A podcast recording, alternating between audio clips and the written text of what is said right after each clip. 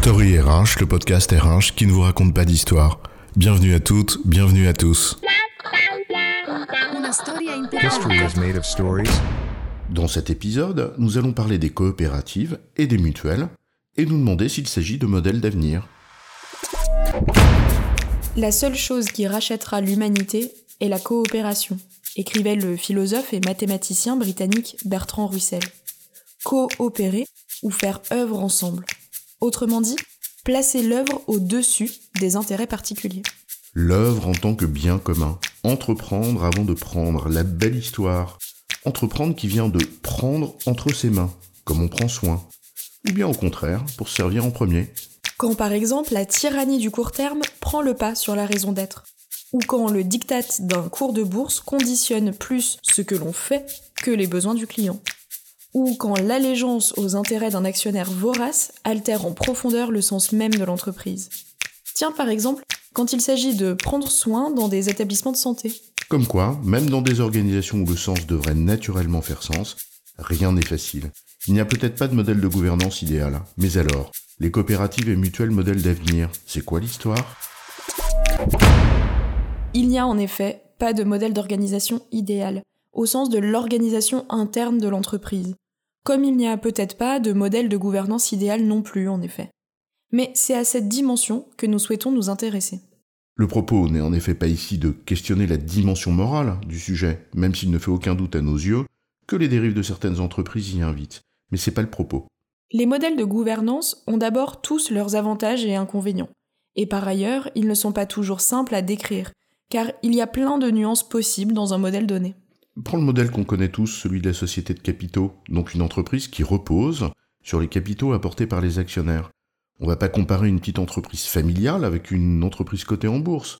La première, elle aura peut-être à cœur de tenir compte d'un temps long, dans une logique de pérennité et de transmission du patrimoine, là où l'autre sera plus soumise à la tyrannie du court terme de la bourse. Une entreprise mutualiste, par ailleurs, dont on sait par nature la difficulté à laquelle elle peut être confrontée lorsqu'il s'agit de financer des investissements. Elle peut créer un véhicule coté en bourse pour faire appel à l'épargne et prendre les atours d'une entreprise cotée bien plus que d'une mutuelle. On voit, rien n'est simple et sur ce sujet, comme sur d'autres, les nuances s'imposent. Mais explorons le sujet un petit peu plus loin. D'abord, c'est quoi une mutuelle ou une coopérative? C'est la même chose? Dans les modèles de gouvernance de type partenarial, le principe c'est que l'entreprise n'appartient pas à des actionnaires dont elle vise à servir les intérêts. Elle a pour objectif de servir au mieux les intérêts économiques de ses membres et repose sur un principe de décision, une personne égale une voix. Donc, mutuelle ou coopérative, dans les grands principes, c'est la même chose. Dans une mutuelle, les membres sont des sociétaires, à la fois clients et actionnaires, parfois même salariés également. Et une coopérative, cela peut prendre plusieurs formes. Une SCOP, par exemple, qui est une société détenue par les salariés, où chaque salarié associé dispose d'une voix, quel que soit le montant du capital qu'il détient. Ou une coopérative agricole, qui regroupe des agriculteurs, donc des producteurs. Ou encore une coopérative de clients.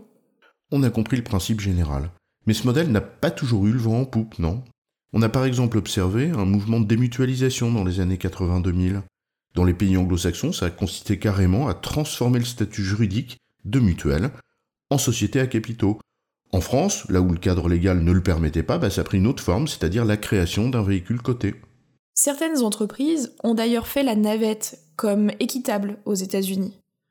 D'abord société cotée en 1859, qui devient mutuelle en 1918 et se démutualise en 1992. Là encore, il n'y a pas de modèle idéal, et on peut imaginer que les caractéristiques du contexte, donc ce qu'elles exigent comme réponse de l'entreprise, ont en fait un rôle important. Et c'est le cas aujourd'hui. La loi Pacte avec les sociétés à émission en France est aussi un symbole des évolutions en cours. Une quête de sens de plus en plus forte de la part des clients et des salariés, alors même que la pénurie de ressources, notamment de main-d'œuvre, fait rage dans la plupart des secteurs. Une quête de sens qui n'est pas étrangère au phénomène post-crise Covid, qualifié de grande démission ou big quit aux États-Unis. Des crises successives qui jouent un rôle de prise de conscience chez certains aussi.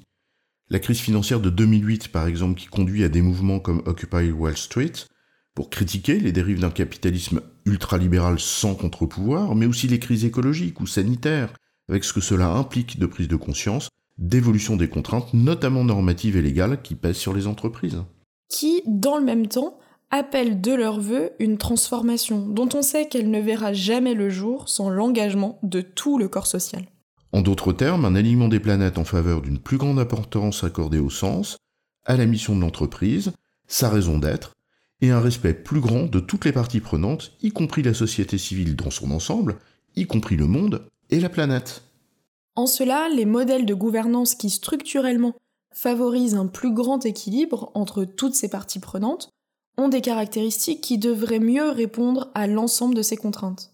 C'est peut-être aussi en cela que l'OIT, l'Organisation internationale du travail, encourageait dès 2002 la structuration coopérative dans sa recommandation 193, en statuant, je cite, que la promotion et le renforcement de l'identité des coopératives devraient être encouragés.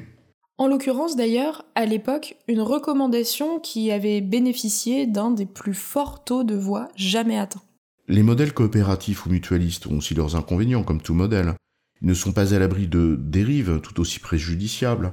Mais ce modèle régit en théorie par sept grands principes fondateurs, incluant notamment, je cite, le contrôle démocratique par ses membres, eh bien il offre par nature un cadre plus propice aux enjeux que nous avons évoqués.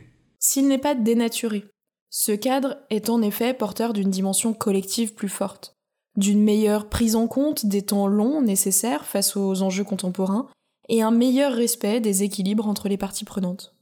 Or, un modèle qui a des caractéristiques qui répondent par nature aux enjeux d'avenir mieux que d'autres, peut être ce qu'on appelle un modèle d'avenir. Mais comme tout modèle, à condition que les femmes et les hommes qui les portent et les font vivre en respectent l'essence, à savoir celle du bien commun avant les intérêts particuliers. En résumé, s'il n'existe aucun modèle de gouvernance idéal, les modèles coopératifs et mutualistes offrent un cadre théoriquement plus respectueux des équilibres entre les parties prenantes. Ils offrent ainsi, peut-être en cela, une réponse aux enjeux auxquels les entreprises contemporaines sont confrontées. J'ai bon, chef? Oui, tu as bon, mais on va pas en faire toute une histoire. Story RH, le podcast RH qui ne vous raconte pas d'histoire. Retrouvez tous les épisodes sur storyrh.fr.